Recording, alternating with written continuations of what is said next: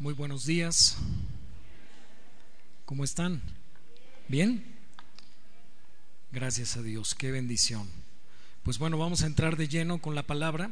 Hemos venido estudiando ya más de un mes acerca de este texto, solo el verso 17 de Primera de Timoteo 5, que seguramente algunos ya se aprendieron de memoria. ¿Quién se lo aprendió de memoria? Los ancianos que gobiernan bien sean tenidos por dignos de doble honor.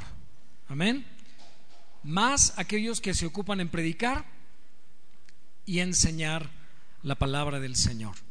Hay mucho en este solo verso.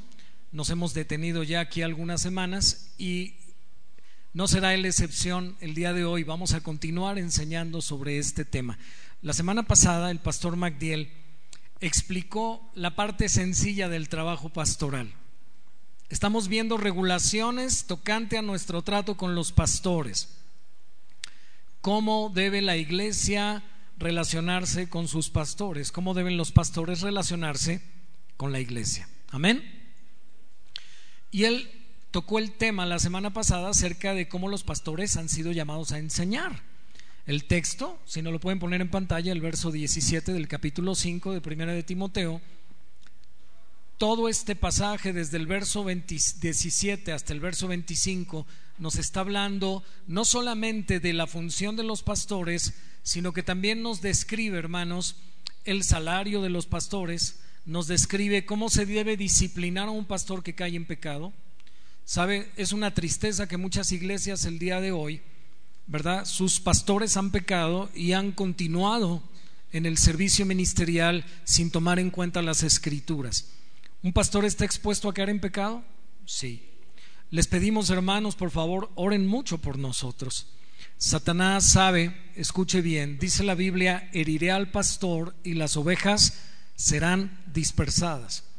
Así que cuando Satanás logra hacer caer a un pastor, cuando un pastor descuida su vida espiritual, cuando un pastor comienza a relajarse en su vida de fe, en su vida de santidad, puede caer. Y al caer, no va a ser dañado solo él, va a ser dañada mucha iglesia, mucha gente que sigue a ese pastor. Y nos ha tocado escuchar y quizá no ser testigos directos, pero sí indirectamente familiares quizá de algunos hermanos que han estado en esta iglesia, incluso personas que están aquí hoy y que no eran miembros originalmente de esta congregación, sino que fueron adoptados como hijos de esta iglesia porque conocieron el Evangelio en otra congregación, llegaron aquí precisamente por la causa de la caída de su pastor. Así que hoy vamos a aprender, escuche bien, la parte difícil del trabajo pastoral. Amén. Ya el pastor MacDiel abundó en el tema de la enseñanza, que esa es la parte, mientras el pastor solo enseñara, todo sería maravilloso en la iglesia. Pero este texto dice, los ancianos que qué? Léalo, ahí lo tiene en pantalla. ¿Qué qué? Diga la acción. ¿Qué qué? Gobiernan. Ahora, gobiernan bien. ¿Será que hay algunos pastores que gobiernan mal? Ahora, no me voy a meter en ese tema ahorita, simplemente quiero que me ayude a pensar qué significa gobernar. ¿Qué significa gobernar? En, las oficinas, ¿verdad? Eh, del Estado, vemos que hay una sección que se llama gobierno. Usted va a un hospital y va a encontrar un área que se llama gobierno, donde está quién? El director del hospital. El director del hospital es el encargado, escuche bien, de vigilar que todas las funciones del hospital se cumplan correctamente, que todos los médicos estén desempeñando su función de manera adecuada, según los procedimientos establecidos, ¿cierto? Usted va a un negocio, restaurante, cualquier negocio que usted vaya y normalmente hay una oficina que se llama gerencia, ¿verdad? Y normalmente cuando no nos gusta la atención de uno de los vendedores en un negocio, cuando sentimos que un precio eh, eh, había sido anunciado y después está cambiado por otro precio y el vendedor no nos da la atención adecuada, nosotros decimos, bueno, este, ¿me podría ¿Podría usted llamar a su jefe? ¿Podría usted llamar al gerente? para poder ir directamente con la persona que está encargada, con la persona que está en gobierno en esa situación. Y hoy vamos a ver esta parte difícil del ministerio pastoral, la parte del gobierno. Dios ha colocado a los pastores en su iglesia para qué? Para que gobiernen. Amén. Y escuche bien, no puede haber un ejército donde todos sean capitanes o generales, ¿verdad que no? ¿Se imagina qué sería de un ejército donde todos fueran capitanes? Donde todos mandan y nadie obedece. En, en cualquier lugar donde nosotros vayamos habrá siempre autoridad. Y en la iglesia Dios ha colocado a los pastores, como nos dice este texto, los ancianos que gobiernan bien, sean tenidos por dignos de doble honor, mayormente los que trabajan en predicar y enseñar. Ya vimos la predicación, la enseñanza la semana pasada y hoy entraremos en esta parte que quisimos dejar no en el orden del texto, porque primero habla de gobernar, luego de predicar y enseñar, pero siempre es más sencillo eh, poder compartir respecto al tema de la predicación y la enseñanza que al tema del gobierno. Amén. Así que bueno, el primer principio general que yo quiero que aprendamos como iglesia para aquellos que toman notas es que la función básica de los pastores es gobernar y enseñar. ¿Cuál es el trabajo de un pastor? Gobernar y enseñar. ¿Para qué estamos los pastores de esta iglesia aquí? Para gobernar y para enseñar. Amén. Y dice la escritura que hay un aspecto gubernamental en el trabajo pastoral y es uno de los aspectos más conflictivos. Sabe, a todos nos encantaría que las cosas en la iglesia se hicieran por elección popular. Es decir, que todas las decisiones que la iglesia lleve a cabo se tomaran basadas en una votación donde todos dijéramos, eh, de acuerdo a los votos, a la mayoría de votos, democráticamente como se hace para elegir a nuestros gobernantes. Ahora, cierto, hemos aprendido ya en el capítulo 3 de Primera de Timoteo que no se debe poner a cualquier persona a ser un pastor en la iglesia, sino que el pastor debe tener un perfil, usted se acuerda, ¿verdad? Irreprensible, marido de una sola mujer, no dado al vino, no pendenciero, no codicioso de ganancias deshonestas, que gobierne bien su casa, amable, apto para enseñar, hospedador. Todo eso ya lo enseñamos hace algunos meses atrás, ¿recuerda? No basta con un deseo eh, Dios puede poner un deseo en el corazón de un hombre en la iglesia local para ser un pastor, pero no basta el deseo. Tiene que haber un perfil que se cumpla. ¿Y quién tiene que vigilar que ese perfil se cumpla? Diga, nosotros. Amén. La iglesia. ¿Quién debe elegir a sus pastores? La iglesia. ¿Y cómo los debe elegir? En base a ese perfil establecido. Tristemente, muchos pastores hoy son elegidos no de la manera bíblica. Por eso hay algunos de esos pastores que como no son llamados y probados, diga conmigo probados. Esto quiere decir incluso hasta los diáconos, cuando vimos en 1 Timoteo 3, los diáconos tienen que ser puestos a prueba antes de ejercer el, el ministerio de diaconado. ¿Cuánto más si la función de un pastor tiene mayor autoridad que la función de un diácono. Ya vimos que los diáconos y los pastores son las autoridades en la iglesia según Filipenses 1. Pablo escribe su carta a Filipenses, dice a los filipenses con sus obispos y sus diáconos. El gobierno de la iglesia, ¿quién son? Pastores y diáconos. Y si los diáconos tienen que ser puestos a prueba antes de ser diáconos, ¿cuánto más un pastor? Amén se tiene que verificar que cumpla con todas estas características que el Espíritu Santo reveló al apóstol Pablo. Amén. Así que habrá algunas cosas aquí en la iglesia que se decidirán con los miembros oficiales de manera a través de una votación, como por ejemplo la elección de diáconos, la elección de futuros pastores.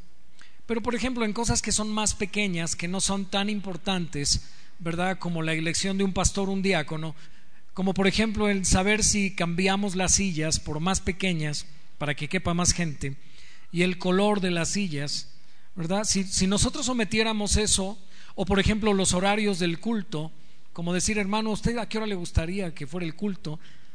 Imagínense, unos dirían a las nueve, otros dirían a las once, otros dirían que las sillas eh, fueran negras, otros dirían que fueran azules, y sería muy difícil poder llegar a una unidad en un aspecto de una decisión. Pero en esas cosas los pastores deben gobernar. Amén. No vamos a encontrar textos bíblicos de manera específica que nos digan cómo deben ser las sillas, de qué color. Tampoco vamos a encontrar textos que nos digan los horarios del culto, ¿verdad? O la frecuencia con la que tomamos la cena del Señor. Esos son aspectos en los que los pastores, basados en principios generales de la Escritura, tomarán una decisión que no sea contraria. Tenemos un principio general, por ejemplo, Primera de Corintios 14 nos enseña que Dios es un Dios de orden. Dice la Biblia en 1 Corintios 14, hágase todo decentemente y con orden. Y está hablando del culto. ¿Cómo debe ser el culto de la iglesia? Decentemente y con orden. Todo lo que se haga se tiene que hacer en orden, con decencia. ¿Por qué? Porque Dios es un Dios de paz y no un Dios de confusión. En basados en ese principio, tenemos que decidir de qué color las sillas, cuántas sillas, en qué horario el culto, etcétera, etcétera. Cosas que no son tan trascendentes, pero finalmente a los pastores les toca ese asunto de decidir finalmente qué es lo que se hará en cosas que no son tan trascendentes. Eh, hay algo que, hermanos, surgió en la historia y es la Revolución Francesa. La Revolución Francesa se levantó bajo el lema de libertad, igualdad y fraternidad. Eso decían aquellos que comenzaron, y suena bonito, ¿verdad? Ayer supe que hubo una marcha feminista en la Ciudad de México. ¿Cuántos de ustedes vieron algún video de eso o les llegó algo en las redes sociales respecto a eso? Ahora ya no les llaman marchas feministas, sino marchas feminazis. No sé si usted había oído el término feminazi, ¿verdad? Usted vio, yo, yo tuve la oportunidad de ver algún video con mi esposa, porque yo estaba estudiando y mi esposa me llamó y me dijo, oye, ¿ya viste esto? Y le dije, no, a ver, muéstrame. Y comenzó a mostrarme un video de, todo el vandalismo que hizo este grupo de mujeres, ¿verdad? Y me tocó ver cómo un hombre eh, cobarde golpeó a un periodista que estaba cubriendo la nota. No sé si ustedes vieron eso. Cómo este, este, hombre está cubriendo la nota, está haciendo un reportaje desde ahí en la orilla de la manifestación. Y un hombre que está apoyando a este grupo de mujeres se viene como a escondidas y con toda la fuerza lo golpea y pues lo noqueó, lo dejó ahí tirado, ¿verdad? Y estaban haciendo grafitis, estaban eh, maltratando muchos lugares, por ejemplo el ángel, la base del ángel de la independencia, etcétera, etcétera. Hermanos, el feminismo inicialmente buscaba igualdad, que los hombres y las mujeres tuviésemos los mismos derechos. Tristemente, ¿verdad? Esto se ha desvirtuado ahora, ¿verdad? Donde el hombre tiene que quedar en una posición menor a la mujer. Ya no hay igualdad. Ahora el feminismo o las feminazis buscan superioridad del hombre. Yo creo que el hombre y la mujer tenemos el mismo valor ante Dios pero hemos aprendido bíblicamente que no tenemos la misma función. Y aún en todas las instituciones divinas, como el Estado, la iglesia, la familia, Dios ha establecido un orden. Diga orden, porque Dios es un Dios de orden. En la iglesia Dios ha colocado los pastores para gobernar la iglesia. En el hogar Dios ha colocado al hombre para ser cabeza de la mujer, como está en Efesios capítulo 5. Amén. Y en el Estado Dios ha colocado a los gobernantes, en este caso nosotros ya no tenemos monarquías como eran en los tiempos bíblicos, pero tenemos gobiernos democráticos y espero que la mayoría de ustedes han hecho el uso del ejercicio del derecho al voto. Amén cuando hemos tenido la oportunidad de elegir a nuestros gobernantes, haga uso de ese derecho. En un gobierno democrático como en el que vivimos usted y yo, podemos elegir a nuestros gobernantes. Amén. Y según la mayoría de los votos será el partido que gobierne nuestra nación. Tristemente, los efectos de la Revolución Francesa han llevado a los pueblos a ser anárquicos. ¿Y a qué me refiero con la anarquía? La anarquía es hacer lo que cada quien le da su regalada gana. Nadie respeta ninguna autoridad. Hoy vivimos en días donde hay mucha anarquía.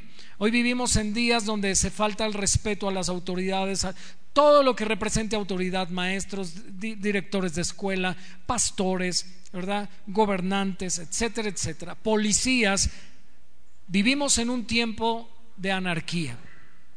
Y eso es lo que se ha cosechado al ir a un extremo de algo que inició buscando igualdad, libertad y fraternidad.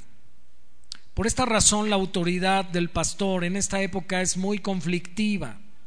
Se nos dice que el gobierno de los pastores es una dictadura que no debe ser permitida en la iglesia. Y yo estoy de acuerdo con eso. Los, pastores no somos dictadores. Amén. Los pastores somos iguales a usted en valor, pero volvemos, no somos iguales en función. Ya leímos el texto, los ancianos que gobiernan bien. Amén. Los pastores deben gobernar en la iglesia. Hay algunos ejemplos que nosotros hemos podido ver del abuso. Hace tiempo vi un documental en el History Channel que se llama Me escapé de una secta.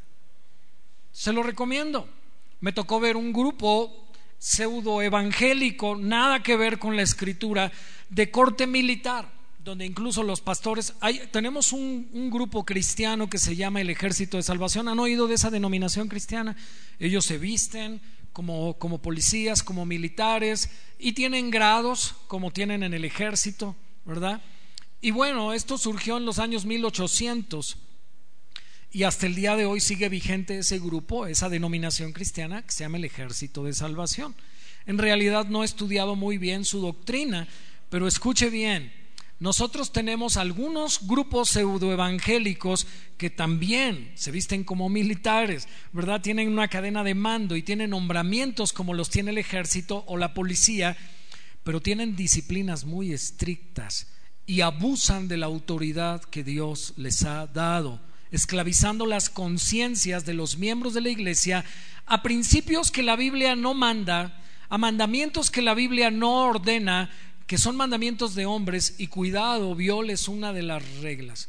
Me tocó oír en este video que se llama Me escapé de una secta, ¿verdad? El testimonio de una mujer que estaba, cuando un bebé lloraba en el culto, por ejemplo, ha llegado a suceder aquí, le hemos pedido, ¿verdad?, que cuando un bebé llore, pues por favor levante al niño, salga un momento con él al, estacionamiento en lo que el niño se tranquiliza, porque es bastante distractor el, el lloro de un bebé. Terminamos todos viendo al bebé y ya la predicación se queda sin atención. Entonces hemos dado esa instrucción. Sin embargo, esta mujer que tenía un bebé, ¿verdad? Eh, el pastor le mandó que tenía que golpearlo para que el bebé eh, aprendiera que tenía que estar callado. Y ella no obedeció la orden del pastor. Le estoy hablando una orden no bíblica. ¿Sí me entienden? Cierto, la Biblia dice que corrijas a tu hijo, pero los bebés son bebés. Los bebés, eh, tenemos que entender, ¿verdad? Que los bebés no tienen todavía una madurez, no han desarrollado una capacidad de entender, de aprender modales, están en ese proceso.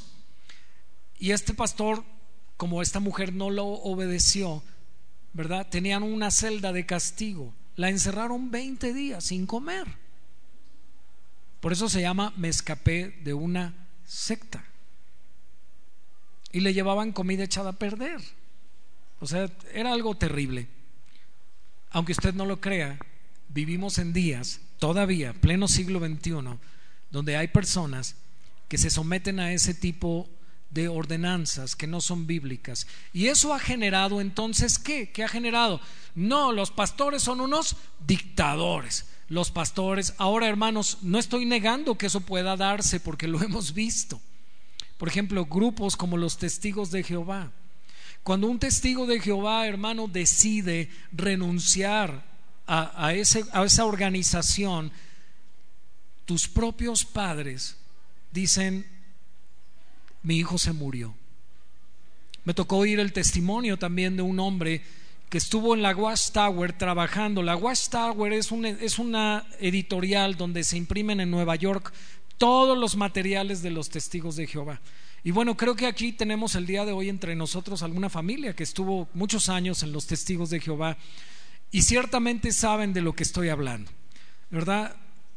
Este hombre fue expulsado de la iglesia porque permitió una transfusión sanguínea a una de sus hijas con una enfermedad. El grupo de los testigos de Jehová prohíbe la transfusión sanguínea en procedimientos médicos, porque la Biblia prohíbe comer sangre. Y entonces ellos dicen, una transfusión es como si la persona estuviera comiendo la sangre de otro. Comparan la transfusión, aunque esa sangre que va a ser puesta como transfusión a una persona que quizá tenga un problema hematológico, plaquetas bajas o haya tenido una hemorragia y necesite esas plaquetas, ¿verdad? Esas células que están en su sangre para una mejoría, el grupo de los testigos de Jehová lo prohíbe. Y entonces, si alguno decide obedecer y pasar por alto esa orden, es expulsado de la iglesia. Y aunque los ancianos del grupo de los testigos de Jehová, que también así le llaman a sus líderes, los ancianos, fueron al hospital y, le dijeron a este hombre, es preferible que tu hija muera a que tú desobedezcas la institución bíblica, según ellos, de la transfusión de la sangre.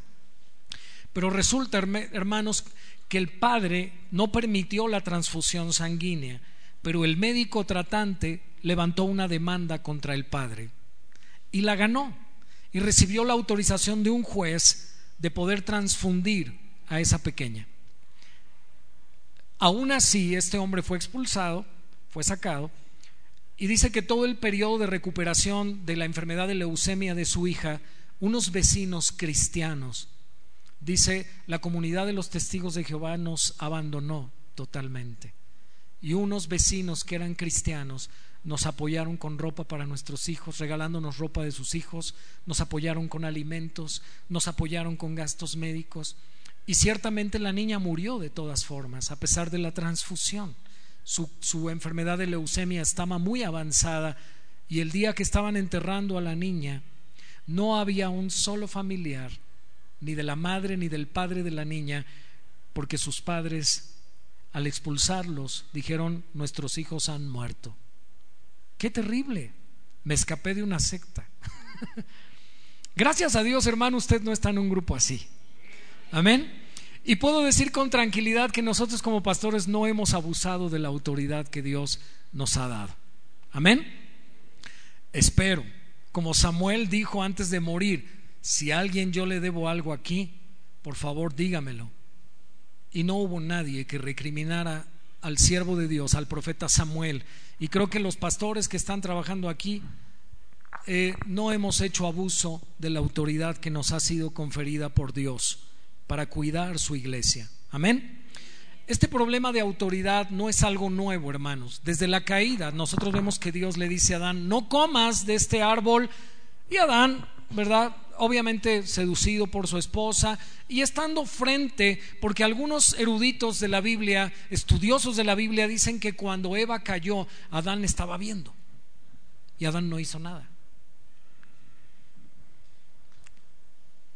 ¿Están ahí? O sea que hombres podemos estar viendo cosas que se están haciendo mal en nuestro hogar y tomar la postura de Adán, no hacer nada. Y él comió también y comió por voluntad propia. Así que hermanos, vemos en los tiempos de Cristo sus propios discípulos. Lea conmigo Mateo 20 del verso 24 al verso 28. ¿Están conmigo? Mateo 20 del verso 24 al verso 28. Dice la palabra de Dios. Entonces se le acercó la madre de los hijos de Zebedeo con sus hijos y postrándose ante él y, pidiéndole algo, él le dijo, ¿qué quieres? Ella le dijo, ordena que en tu reino se sienten estos dos hijos míos, el uno a tu derecha y el otro a tu izquierda.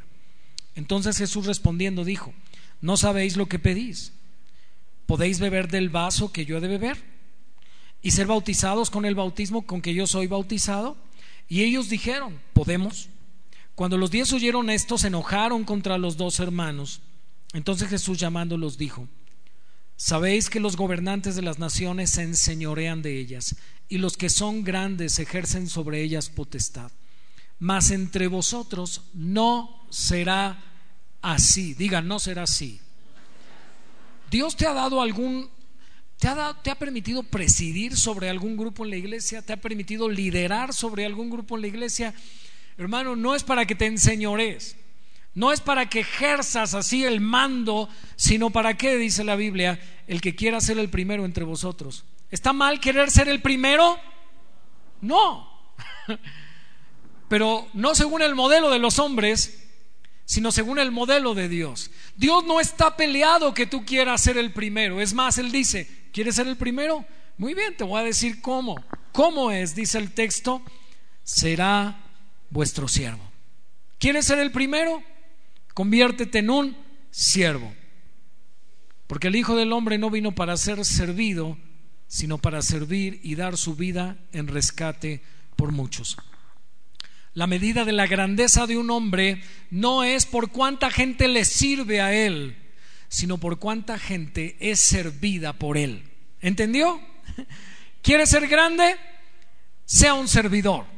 Como aprendimos en Gálatas 6 en esta semana, llevad los unos las cargas de los otros y cumplid así la ley de Cristo.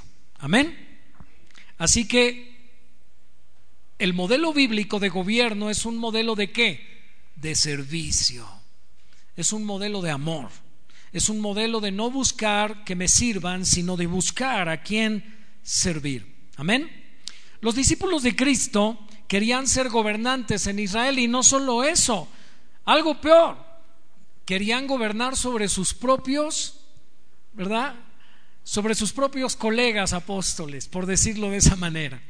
Ellos decían, ¿quién va a ser el mayor entre los doce? No les bastaba pensar, eh, porque ellos tenían una idea del Antiguo Testamento diciendo, el Mesías va a venir y va a gobernar y va a derrocar al imperio romano, y, y ahora como nosotros estamos cerca de él, seguro Pedro dijo, a mí el, el Señor me va a ser ministro de pesca. ¿Verdad? Y Mateo dijo, yo voy a ser el secretario de Hacienda, porque era un recaudador de impuestos, ¿no? Y así podemos ver que quizá, pero no les bastaba eso. Empezamos a ver una serie en casa, ¿verdad? Eh, que se llama El sobreviviente designado, donde vemos la lucha que hay del poder en el gobierno. Todos quieren ser el primero. Todos quieren. Básicamente esa serie está, está basada, su argumento es el poder, la lucha por el poder. Y sabe que los seres humanos nos gusta tener poder. Voltea ahí con el que está a su lado y dile, no te hagas. Si tiene una mujer cerca, dile, no te hagas, por eso no te sometes a tu marido. Nos gusta el poder. Dice el verso 24, hermanos, que cuando los otros diez oyeron lo que hizo la madre de Jacobo y Juan, lo que habían mandado hacer estos dos a su mamá, y no te mire, la madre de Jacobo y Juan era prima de, de María, y Jacobo y Juan eran primos de Jesús. Y pues usted sabe, ¿no? Primo, pues la familia, ¿no? Este, los puestos principales pues deben ser para la familia.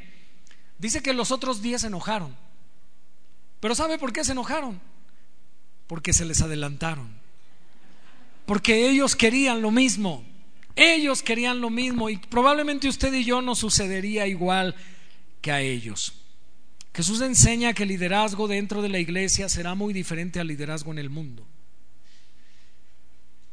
Dice el verso 25, llamándolos les dijo, Sabéis que los gobernantes de las naciones se enseñorean de ellos y los que son grandes ejercen sobre ellas potestad. Nosotros vemos cuántos acarreados, ¿verdad? Cada vez que hay un mitin político. ¿Le ha tocado ver a los acarreados? Son los compañeros de apoyo. O sea, terminando les dan un pollo a cada uno. De apoyo. Compañeros de apoyo. les dan sus camisetas, les dan sus gorras, les dan su torta. Son los compañeros de apoyo. Y normalmente todos estos grupos de los meetings políticos son grupos eh, rebeldes, como los Panchos Villa, ¿verdad? Los antorchistas, que de alguna manera han logrado acuerdos con el gobierno en turno o con el gobierno anterior para obtener terrenos, para obtener vivienda, y el gobierno dice, sí te lo voy a dar, pero cuando te necesite a la marcha. ¿Verdad? Espero que no hay ningún antorchista aquí, ¿eh? o ningún, ningún Pancho Villa, porque nos van a querer aquí este, hacer una revolución. ¿Hay algún Pancho Villa aquí? No vinieron, ¿verdad? Y si vinieron, pues arrepiéntanse. Nos tocó vivir en carne propia un terreno que nos había sido donado en, en Zapotitla hace unos años, ¿verdad? Fue invadido por el Frente Popular Francisco Villa y hasta el día de hoy la dueña de ese terreno no lo ha podido recuperar. Hermanos, no será igual que entre las naciones, sino que el que quiera hacerse grande entre vosotros será vuestro servidor, y el que quiera ser el primero será vuestro siervo. Fíjese que Pedro, en, en su primera carta, empezó a notar que en los pastores de las iglesias del primer siglo empezó a ver esta actitud esta actitud de, mandamases, esta actitud de enseñorearse. Son mis ovejas, es mi gente, son mis discípulos. Y vean lo que escribe Pedro en el capítulo 5, verso 1 al 3 de su primera carta. Ruego a los ancianos que están entre vosotros. Y me encanta lo que sigue. Porque Pedro pudo haber dicho, apóstol de Jesucristo, y vea cómo se considera el mismo, yo anciano también con ellos. Ya vimos que el término anciano significa qué? Pastor. Obispo también significa pastor. Amén. Es la misma función. Pedro dice, ruego, no mando, ¿eh? noten, vean la actitud de Pedro. ¿Qué, ¿Qué, debe hacer un pastor cuando un pastor está exhortando a un hermano? Le ruego en el amor de Cristo que corrija esto en su vida. Vean, es un apóstol y vean su actitud. Él tenía más autoridad que los pastores porque era un apóstol y dijo, ruego a los pastores. Yo también, un pastor entre ustedes, dice Pedro. Vean qué humildad. Y testigo de los padecimientos de Cristo, que soy también participante de la gloria que será revelada. Vea las instrucciones para los pastores. Apacentad la grey de Dios. Alimentenla. La grey que Dios les ha dado. La grey que Dios les ha dado a cuidar. Cuiden de ella, no por fuerza, sino voluntariamente, no por ganancia deshonesta, es decir, no siendo un asalariado, no por dinero, sino con ánimo pronto, con vocación de servicio, en otras palabras, no teniendo señorío, note, sobre los que están a vuestro cuidado, sino siendo ejemplos de la grey. Y cuando aparezca el príncipe de los pastores, vea esta promesa, vosotros, ¿quién? Los pastores, recibiréis la corona incorruptible de gloria. Les dice ¿Cómo? Les dice que no se enseñoren de la gente. Cuando algún hermano aquí en la iglesia viene a hablar, ¿sabe? Conozco pastores que cuando alguno de sus miembros, quizá por algún problema moral del pastor o por algún problema doctrinal, vienen y le dicen, oiga pastor, pues bueno, mira, yo sé esto y esto, o esta enseñanza no es acorde con la Biblia, yo creo que yo me voy a mover de iglesia. ¿Saben? Hay algunos pastores que bajo amenaza les dicen, pues si tú te vas de esta iglesia, te vas a secar espiritualmente y vas a ser presa del enemigo y los maldicen. ¿Sabe para qué? Para que tengan miedo y digan, ay no, mejor no me voy. ¿Qué tal si me pasa todo eso que el pastor me dijo? ¿Sabe qué hermano? Cuando un hermano viene conmigo, hay veces que hay hermanos que así llegan siempre suavizando cuando se van. Pastor, yo le amo mucho pero me voy a retirar de la iglesia. Y le digo, no me ames tanto.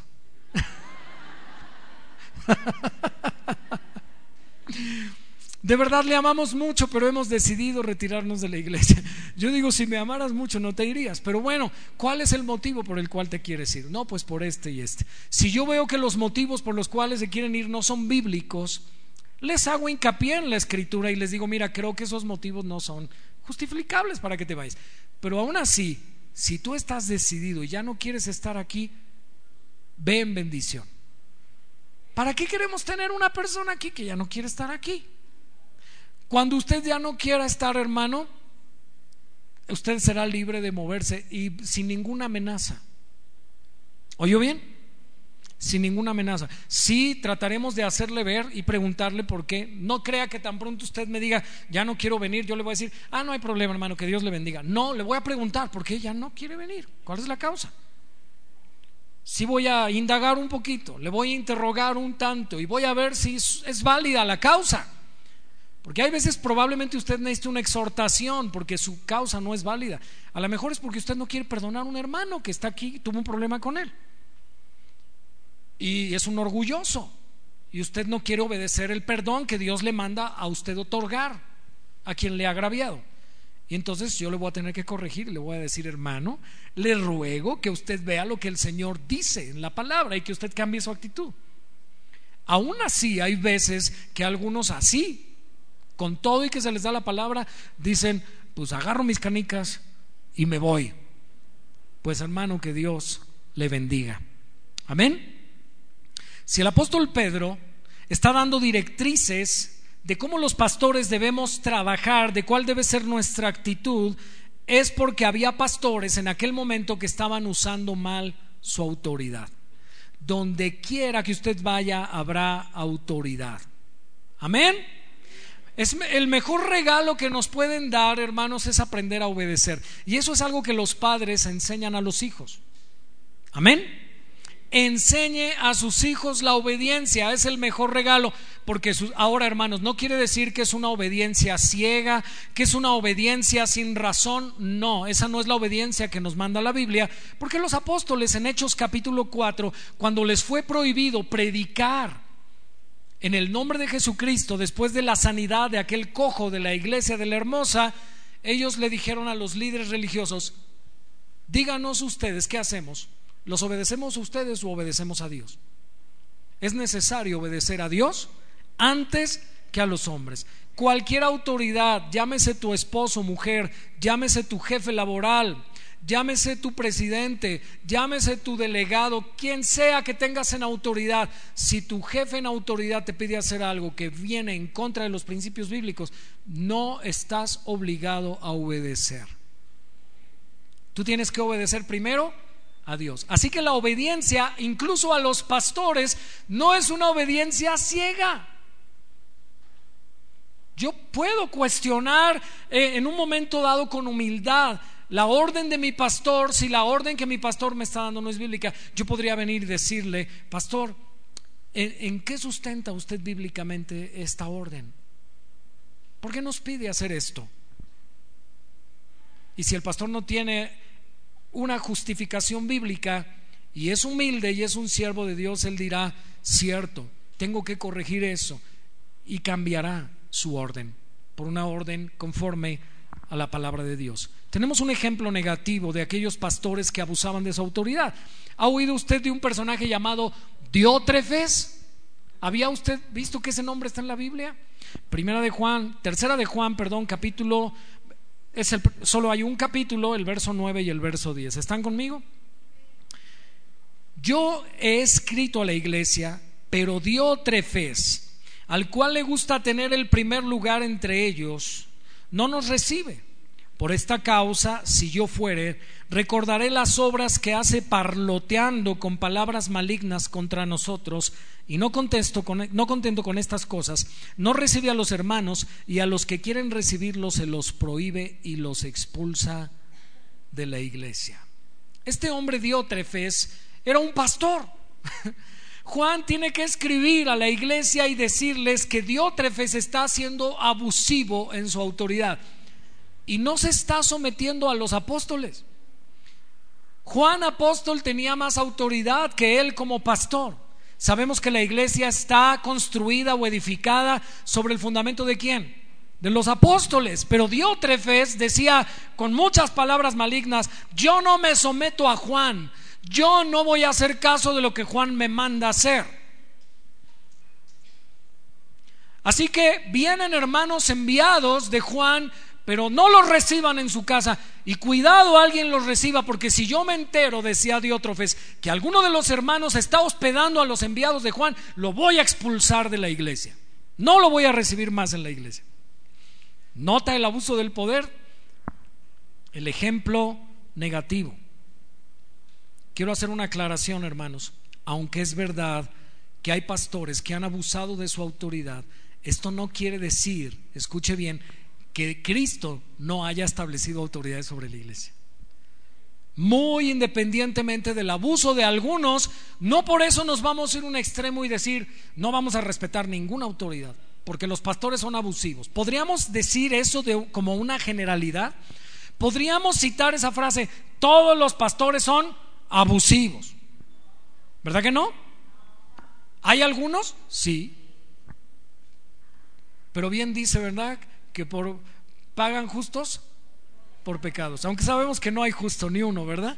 Pero tristemente, sabe, nos tocó hace un par de semanas estar compartiendo el evangelio con un hombre en la calle y mi hermana Elsa lo escuchó. Él me decía, "Yo no le puedo decir a usted pastor porque yo no me someto a ningún hombre." Ahorita vamos a ver si ese pensamiento es bíblico. Amén. Vamos a ver el error que hay en ese tipo de pensamiento que ha permeado la iglesia, se ha filtrado, hermanos, así como cuando un techo de lámina ya está oxidado y empieza a permearse el agua, así ese pensamiento de rebeldía, ese pensamiento revolucionario que no reconoce autoridad sobre sus vidas, tristemente es posible que haya algún hermano o hermana sentada aquí en la iglesia que dice, a mí nadie me manda. No vinieron, ¿verdad? Vamos a ver un principio, hermanos. En un lugar donde no hay autoridad, no habrá orden. Y en un lugar donde no haya orden, no habrá unidad. Y en un lugar donde no hay unidad, no habrá paz. Y Dios no será glorificado. Quiero repetirlo porque esto creo que es muy importante. En un lugar donde no haya autoridad, no habrá orden. Y donde no haya orden, no habrá unidad. Y donde no haya unidad, no habrá paz. Y donde no hay paz, Dios no puede ser glorificado. ¿Es necesaria la autoridad? Sí. Amén. ¿De acuerdo a los parámetros bíblicos? Sí. Amén. De acuerdo con el diseño divino, las instituciones creadas por Dios tienen un orden. No es fácil estar en autoridad, hermanos. Ayer que veíamos esa serie, mi esposa me decía, ay, qué feo trabajo ser presidente. Y me preguntó, ¿te gustaría ser presidente? Le dije, no. No. Si no, no sería pastor, hermanos, estaría en la política. Escuche bien, qué difícil trabajo. Usted ha visto cómo nuestros presidentes se verdaderamente se consumen en el periodo de su sexenio. Es un trabajo agotador. ¿Se acuerda cómo entró Calderón y cómo salió? Se veía todavía más o menos joven, entero, pero cuando salió, salió acabado. Son muchos compromisos, son muchísimos viajes, son muchísimas cosas que hay que supervisar, muchísimas cosas que hay que determinar. Es un trabajo sumamente difícil. ¿Alguien quisiera ser presidente aquí? Es probable que sí. Y, sería bueno que Dios nos diera un presidente cristiano, ¿no? Si Dios le da a una persona esa capacidad, gloria a Dios. Amén. No es fácil estar en autoridad, pero tampoco es fácil estar bajo autoridad. No es fácil ser un buen líder, pero tampoco es fácil ser un buen seguidor. ¿Oyó bien? Un comentarista bíblico llamado Robertson dijo, necesitamos hoy un liderato sabio, pero más aún necesitamos seguidores sabios. Un ejército de capitanes y coroneles nunca ha ganado una guerra. Asimismo, no puede haber una iglesia llena de pastores. Tiene que haber ovejas y ambos, ovejas y pastores, tienen que funcionar adecuadamente en el lugar donde Dios haya colocado a cada uno. Si no, la iglesia no puede funcionar. Amén. Vamos a ver un principio. El gobierno de los pastores en la iglesia. Vamos a ver textos que nos hablan de que los pastores deben gobernar. Porque usted me dice, bueno, los pastores que gobiernan bien. Vamos a ver que esta enseñanza es exhaustiva en la Biblia. Es más, hermanos, tuve que ser de verdad muy selectivo en escoger los textos porque hay muchos. No se me duerma, haga un esfuerzo de mantenerse despierto. Recuerde que la adoración a Dios no termina cuando dejamos de cantar. Parte de nuestra adoración a Dios es hacer un esfuerzo por estar atento, estar despierto, oyendo lo que el Señor quiere hablarnos el día de hoy. Yo sé que hace calor, ¿verdad que sí? ¿Tienen calor? Hágase así. Yo también tengo calor. Pero es importante que estemos atentos. Si oyeres atentamente la voz de Jehová, tu Dios. ¿Cómo le gusta a Dios que oigamos la palabra? Con atención. Voltee con el que está a su lado y le pone atención. Si usted tiene de verdad mucho calor, levántese un poquito de su lugar. Si, si usted está planeando el aterrizaje y de repente ya siente que, ¿verdad? Que toca tierra, eh, mejor levántese de su lugar, vaya al baño, échese un poquito de agua fresca en la cara, tome un poquito de agua fresca, quédese de pie si es necesario, pero no se duerma. Amén. Muy bien. Quiero hacer una aclaración, hermanos. Un solo texto de la Biblia es suficiente para justificar una verdad. ¿Oyó bien? Si un solo texto de la Biblia dijera que los pastores gobiernan, eso sería suficiente. Pero Dios no es así. Normalmente las verdades que Dios establece las repite en un texto y en otro texto y en otro texto, como veremos a continuación. Amén. Los pastores son los que tienen a su cargo la responsabilidad de guiar, diga conmigo, guiar, cuidar, proteger, alimentar y gobernar al rebaño. Amén. Esto es lo que los textos bíblicos, inspirados por el Espíritu Santo, nos muestran en las Escrituras. El Salmo 23 dice la palabra de Dios, confortará mi alma. Jehová es mi pastor, ¿verdad? Dice el texto. Algunos dicen, Jehová es mi pastor, yo nada más sigo a Jehová. y dice el texto que aunque ande en valle de sombra y de muerte, no temeré mal alguno. Dice, confortarás mi alma, me guiarás por sendas de justicia, por amor de tu nombre. ¿Qué hace un pastor? Hermano, tengo una pregunta. ¿Usted ha visto algún día la imagen cuando va por la carretera, donde usted ve allá, aquí en pueblos como, por ejemplo, Toluca, que hay muchos pastores de ovejas en un sentido literal, que crían ganado ovejuno, los ve usted en la carretera. ¿Usted ha visto al pastor, a las ovejas delante y al pastor atrás? Normalmente el pastor va adelante y las ovejas lo siguen, ¿cierto? ¿No dijo Jesús en San Juan 10, mis ovejas oyen mi voz? Y me siguen. Amén. Entonces, eh, el trabajo de un pastor es guiar a las ovejas. El trabajo de un pastor es conducirlas hacia donde deben ir, no al revés. Amén.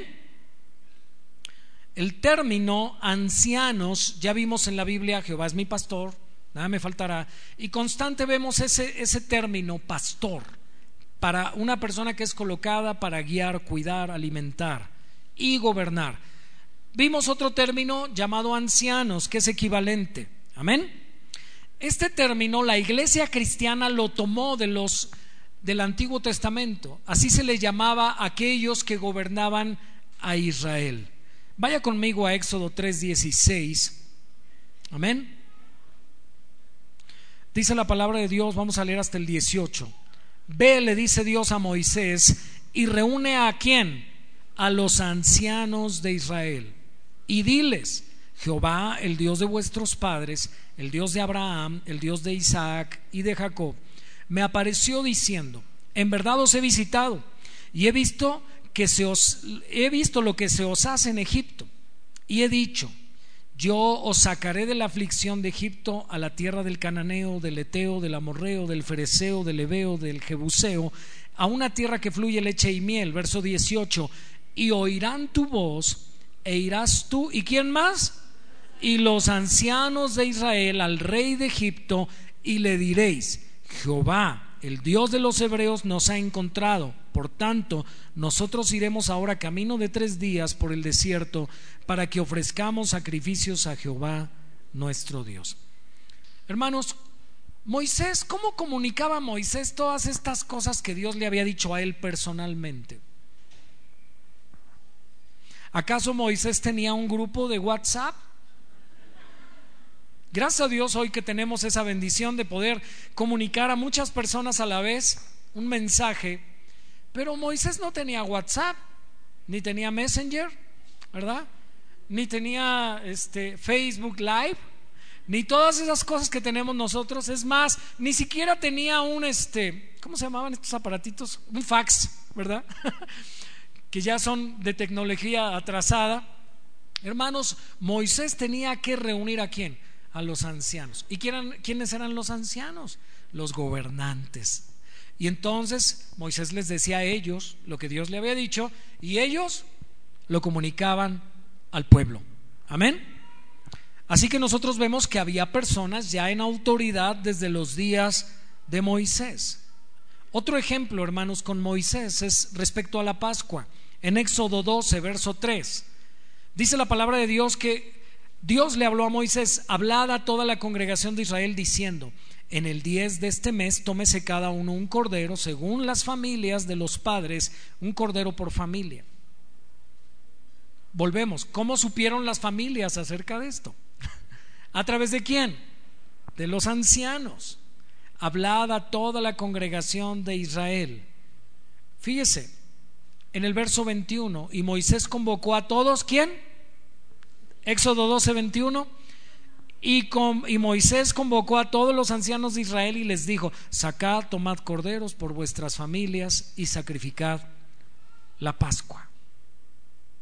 Así que los ancianos eran los encargados de que se pasara la instrucción de Dios al pueblo que había recibido Moisés y no solo eso, de supervisar que se hiciera. Nosotros los pastores estamos encargados de enseñarle a usted y de supervisar que usted lo haga.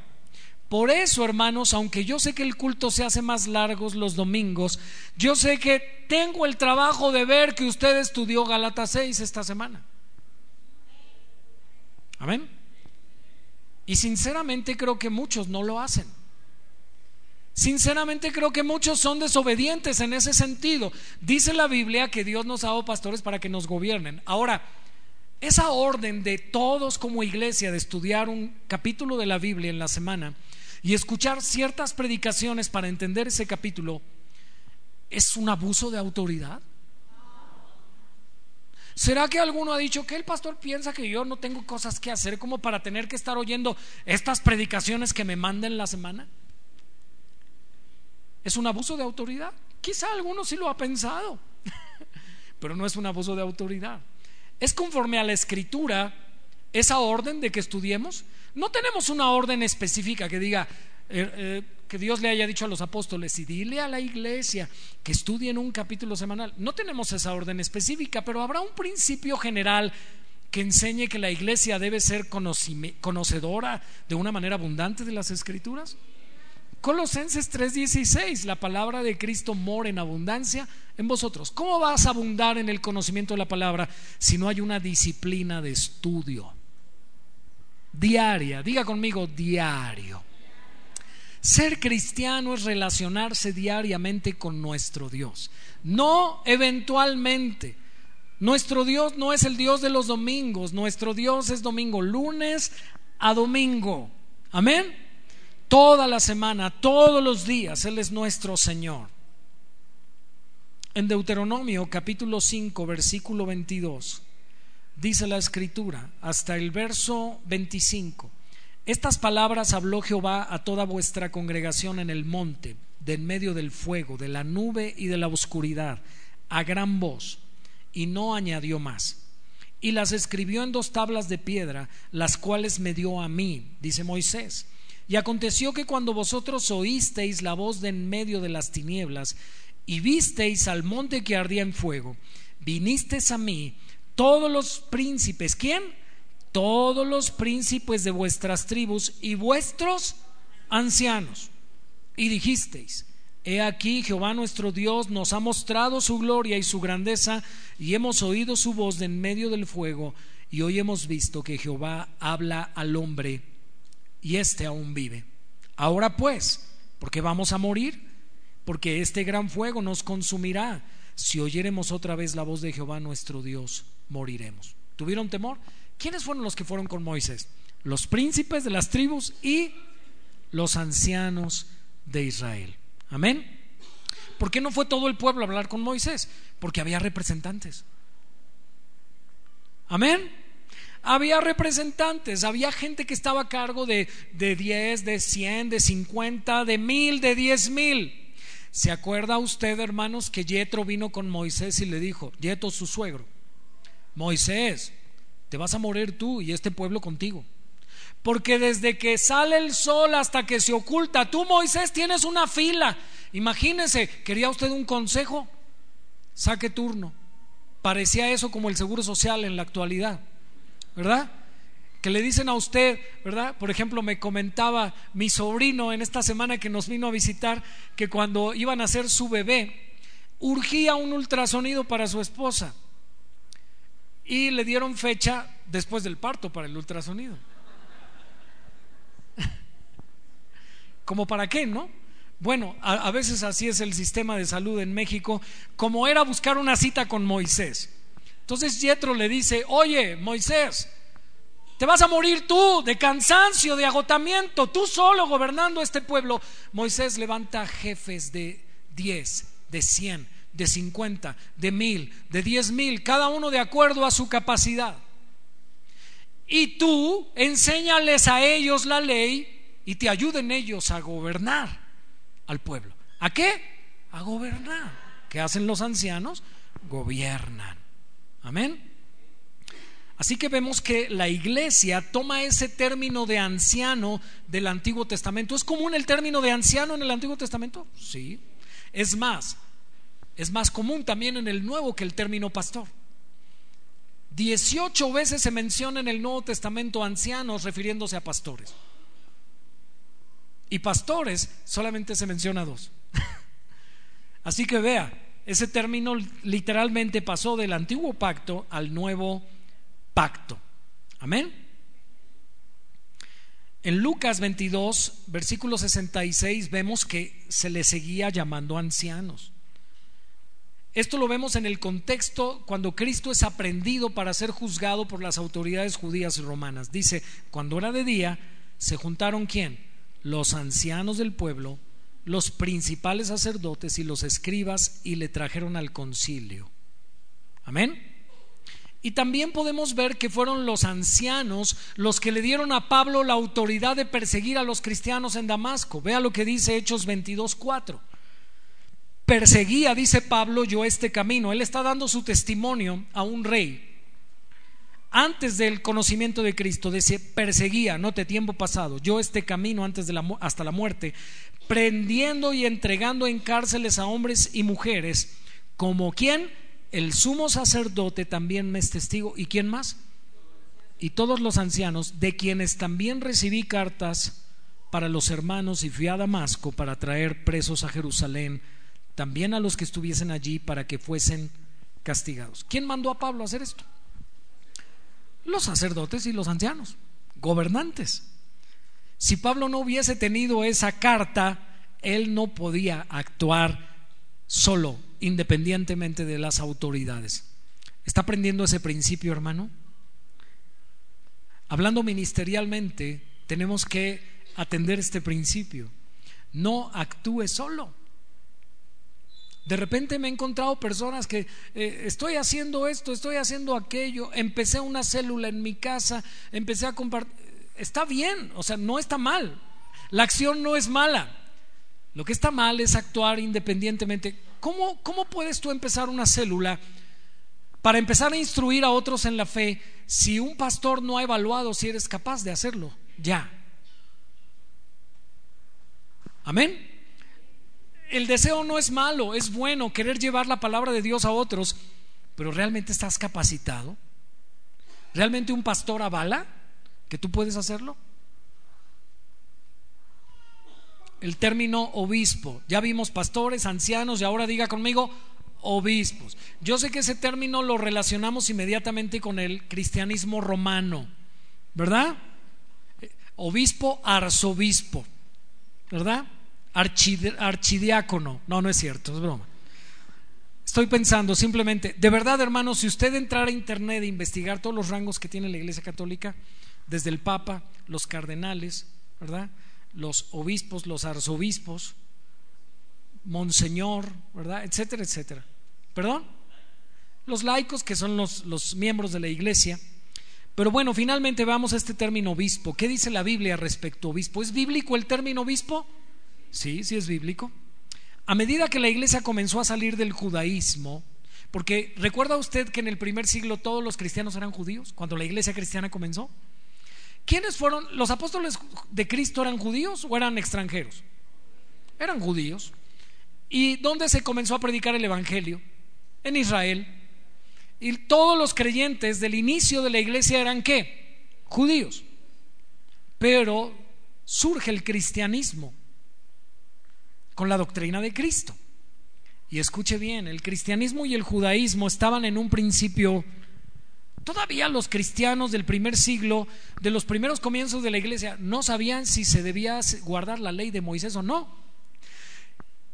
Si especialmente aquellos que se empezaban a convertir extranjeros, aquellos que eran gentiles, que no eran judíos, ¿deben ellos guardar la ley? Y no sabían, hasta que Dios muestra a Pedro por el Espíritu Santo aquella visión del lienzo, ¿se acuerda?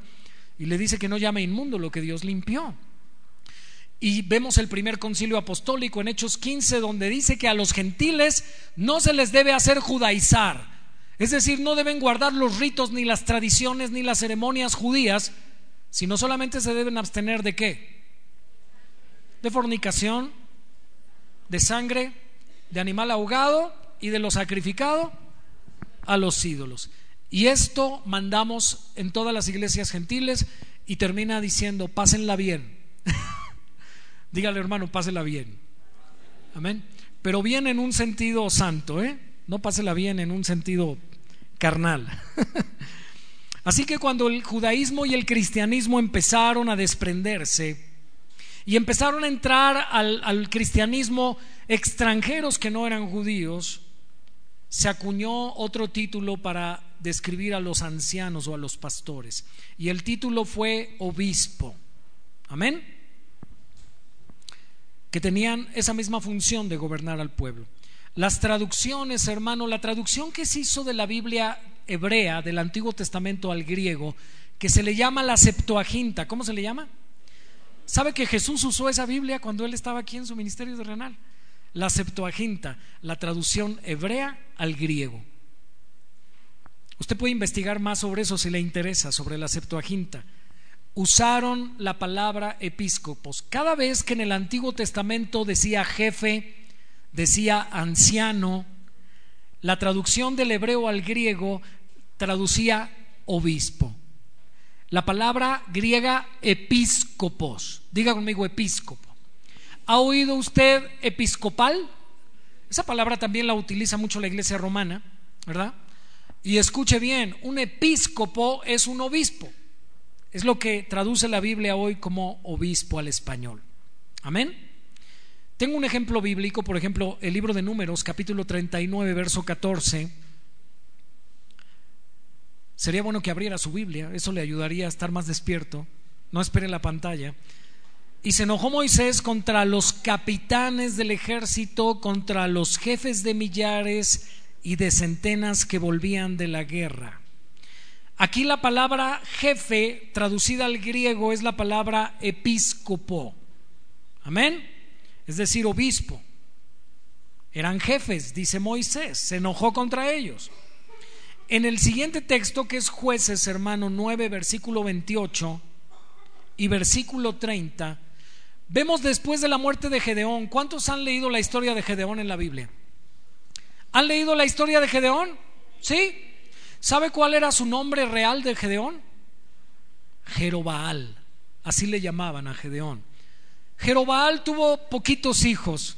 ¿Cuántos se acuerdan cuántos hijos tuvo Gedeón? 70. 70. No crea que de la misma, ¿eh? sino pobre. Tenía concubinas. No, imagínese una mujer 70, pues ni la edad le alcanzaba, ¿no? Para a los 70 todavía estaría embarazada, ¿no? Qué terrible. No, Gedeón tuvo concubinas y tuvo muchos hijos, 70 hijos, y tuvo un hijo llamado Abimelech. Y en esa hambre de poder, en ese deseo desenfrenado de poder, ¿saben qué hizo Abimelech? Reunió a unos hombres de cierta población de Israel y les dijo, ¿qué prefieren? ¿Ser gobernados por 70 o por uno? Y todos dijeron, no, pues por uno. ¿Y saben qué hizo Abimelech? Mató a sus 70 hermanos. Sobre una piedra los degolló a todos. Terrible lo que hizo Abimelech. ¿Quiere saber más de esta historia? ¿Sí? Lea jueces 9 en su casa. Simplemente yo voy a tomar un texto que justifica la palabra obispo, que es un jefe. Dice, y Gaal, hijo de Ebed, dijo, ¿quién es Abimelech? Está refiriéndose al hijo de Gedeón. ¿Y qué es Siquem? Una provincia para que nosotros le sirvamos. Es decir, Gaal se rebeló contra la orden de Abimelech, que quedó como rey o como juez en Israel porque ya había matado a sus setenta hermanos. Y vea qué hizo Gaal. Se preguntó, ¿no es hijo de Jerobal? Ya le dije que Jerobal es Gedeón.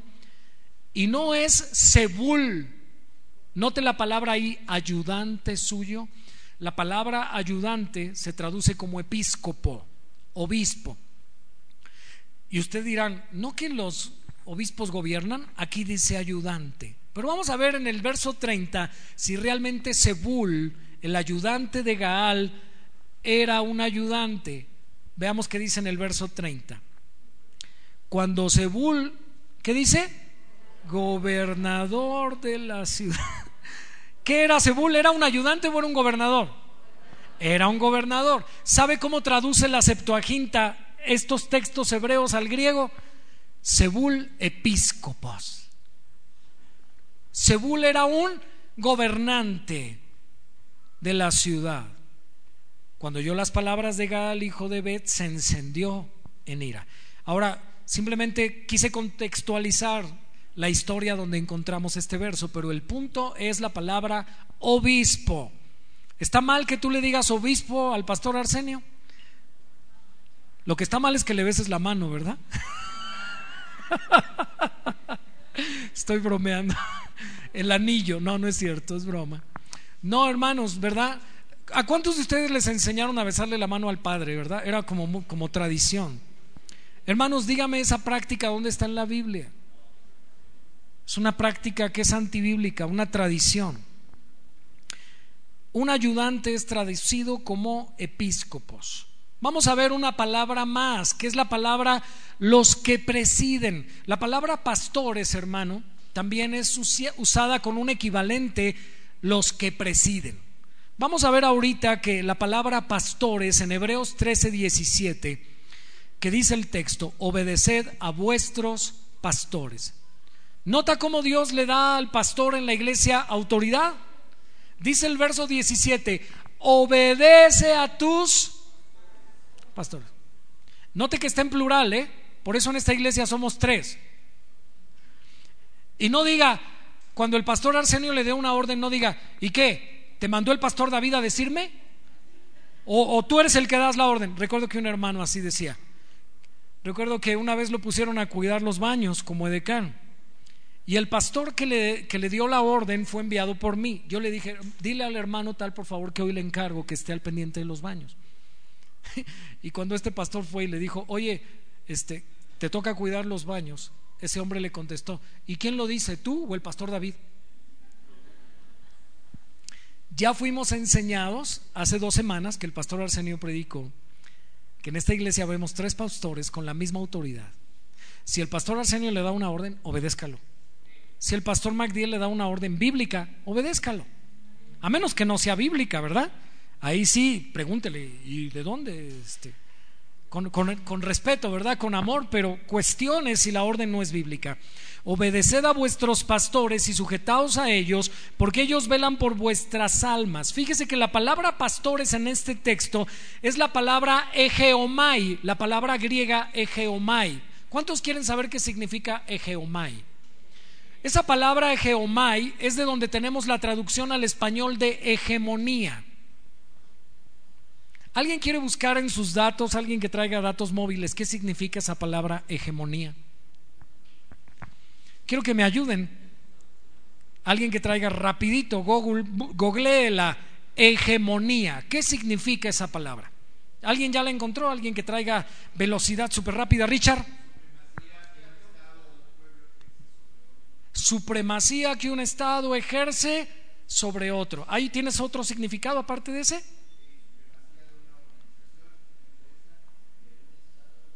Supremacía. ¿Qué es hegemonía?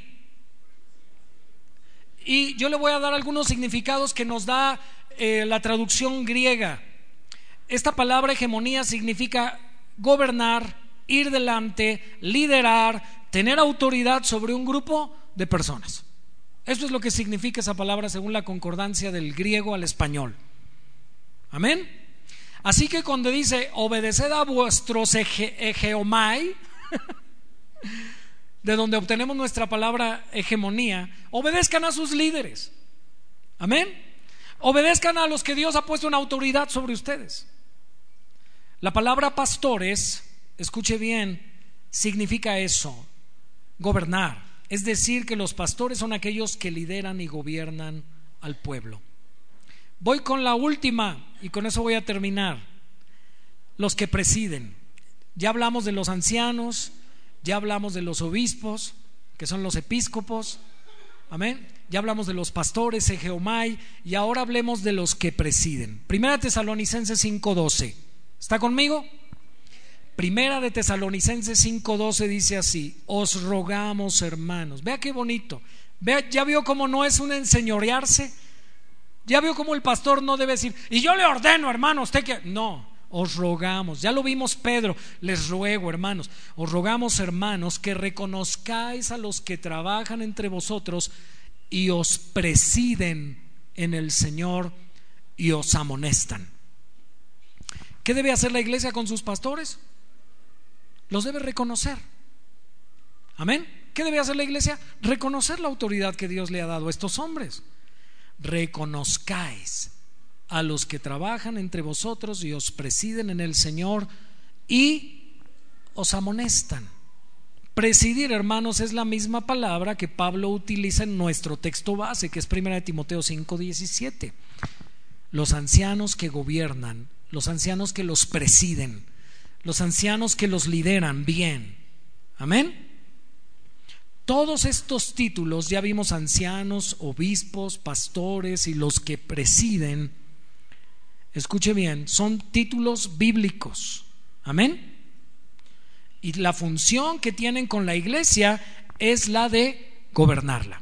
¿Alguno hasta ahorita le queda duda de que un pastor Dios lo ha puesto para gobernar la iglesia? ¿Están de acuerdo? ¿Seguros? Esto se los estoy mostrando con la Biblia. Amén. Vemos que la Biblia es nuestra fuente de doctrina y de práctica. Amén.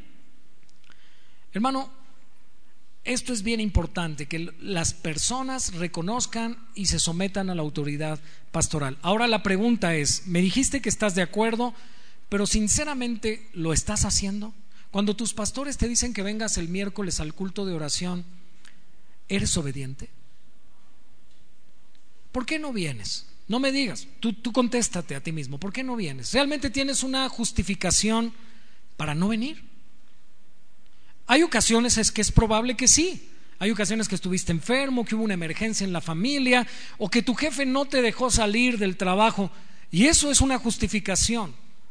Pero cuando, cuando la palabra de Dios nos manda en Timoteo capítulo 2, yo quiero pues que los hombres se reúnan en todo lugar, levantando manos santas, sin ira ni contienda, y que hagan oraciones, peticiones, ruegos, súplicas por todos los hombres y por todos los que están en eminencia, para que vivamos quieta y reposadamente